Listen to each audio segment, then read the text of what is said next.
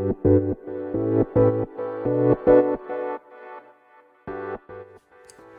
科行きの10分間始まります。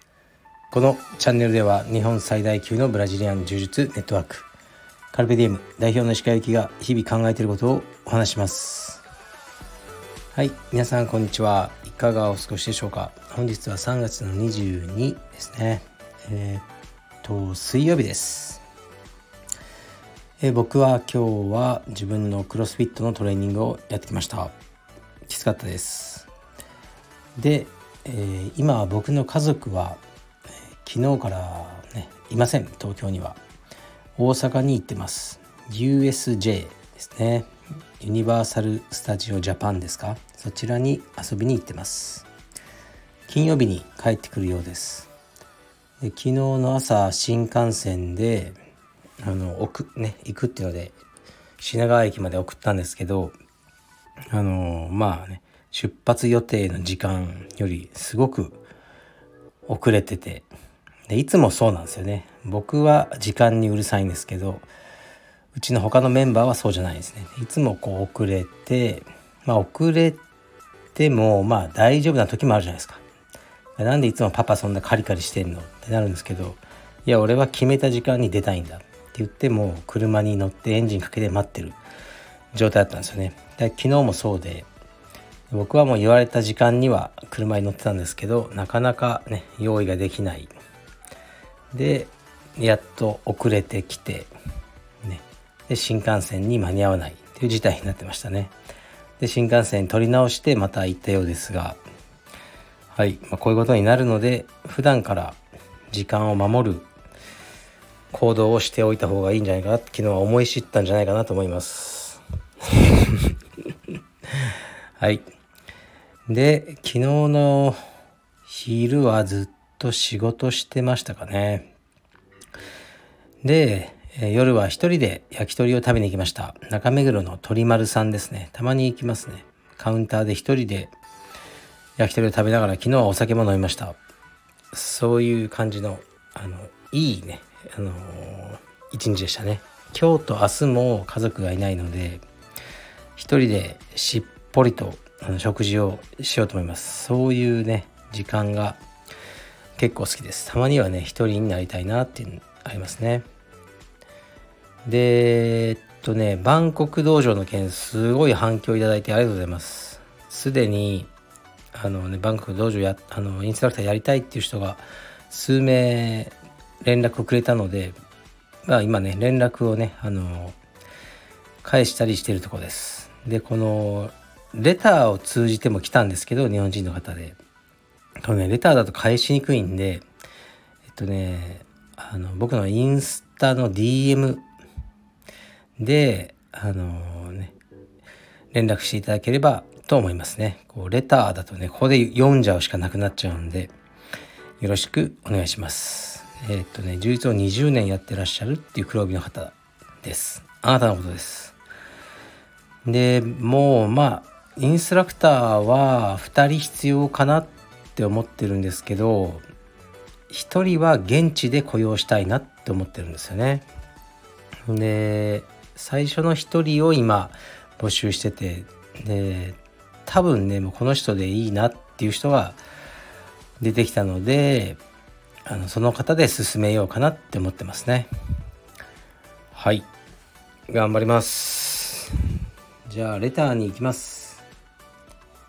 とねうん。これいきます。鹿さんはじめまして。いつも楽しく拝聴しております。本日誕生日を迎えた34歳1児の母です。非柔術家です。お祝いのメッセージが欲しいわけではなくご報告とお礼のお礼をお伝えしたくレターをお送りします。昨年末頃自宅で筋トレをする時のお供としてストイックそうな人の番組を選んで聞き始めたのが石川祐希の10分間でした。経営者としての考え方も子育ての考え方も生き方も大変参考になります。過去放送も全て聞きました。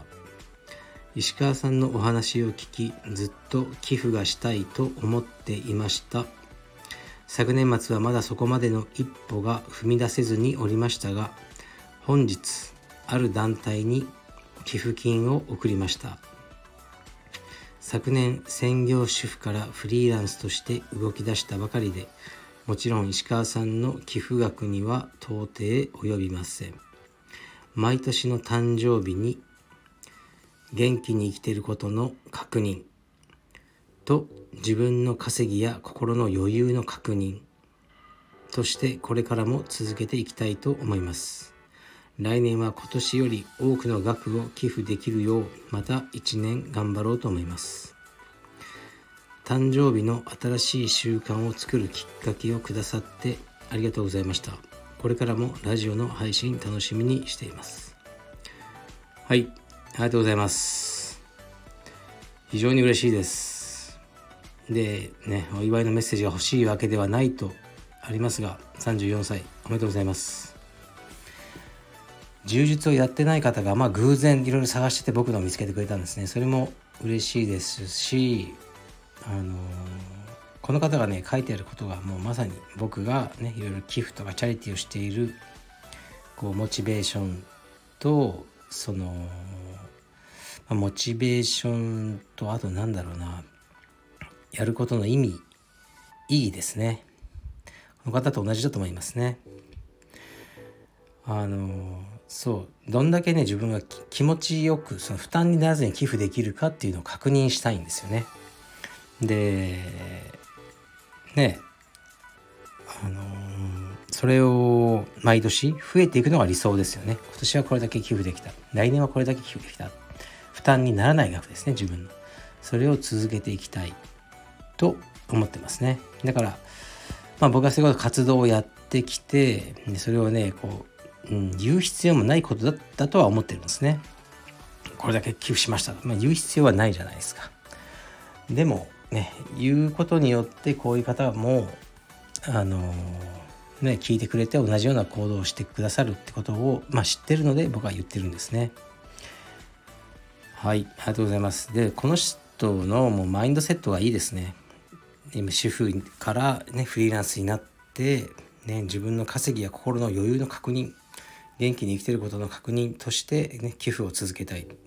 よろしよろしいと思います。非常によろしいと思います。そういう感じで頑張ってねどんどん仕事で稼いでください。でねもう寄付とかねチャリティーっていうのはね結構向き合うのは厳しい時があるんですよね。この団体とかこの人とかに寄付をするっていうことはねあのこの団体にはしないね。こっちにはしないっていうこととまあ同義ですよね。だから自分の中でこの人は僕は守りたい。でもこの人のことはまあ、ね、今はそんなにね守りたくないとかね順番をつける行為であるのでここはねしっかりと動機づけと自分で説明責任があるんですね。からまあ自分の個人的な経験に多分ね基づいて何か思い入れのあるところに寄付をされてるんだと思います。それでいいと思いますね。ですからねこの間だとトルコの地震とかウクライナとかいろいろありますよねもう世界中で。僕はもう1円も寄付しないです。僕がする寄付はもう病気の子供ってまあ決めてるんですよね。うん、だからあのーそこは何て言うかな冷たい心でやってるんですよね。で、ね、5,000円寄付すれば助かる命もあると思うんですよね。でも僕は昨日焼き鳥屋さんでまあ7,000円分ぐらい食べて帰ってきたわけでその焼き鳥を食べずに寄付してれば一人の命が助かったかもしれないですね。でも僕は一人の命よりも一晩の焼き鳥を選んだという事実があるわけです。まあ、そこまでね考える必要ないと思うんですけど、ね、もうそうするとね生活できなくなっちゃうからでもまあそういうことなんですよね。今僕の全財産をね本当に寄付しちゃえば助かる人もいると思うけど、まあ、僕はそうしないでその財産を使ってね遊んだりなんかねポルシェ買ったりとかそれを完全に選んでますからね。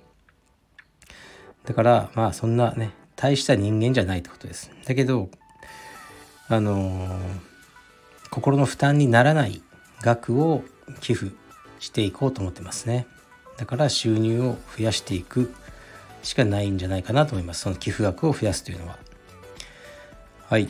まあよくね話の意味が分かってあのもらえたかどうか分かんないですけどこの方にはねあの分かっていただけたってことでいいんだと思います。でですねそのタイの道場ですね。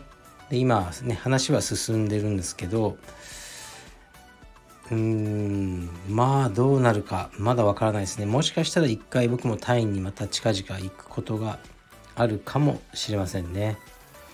でインストラクターをこうね雇用する時って何が大事かというと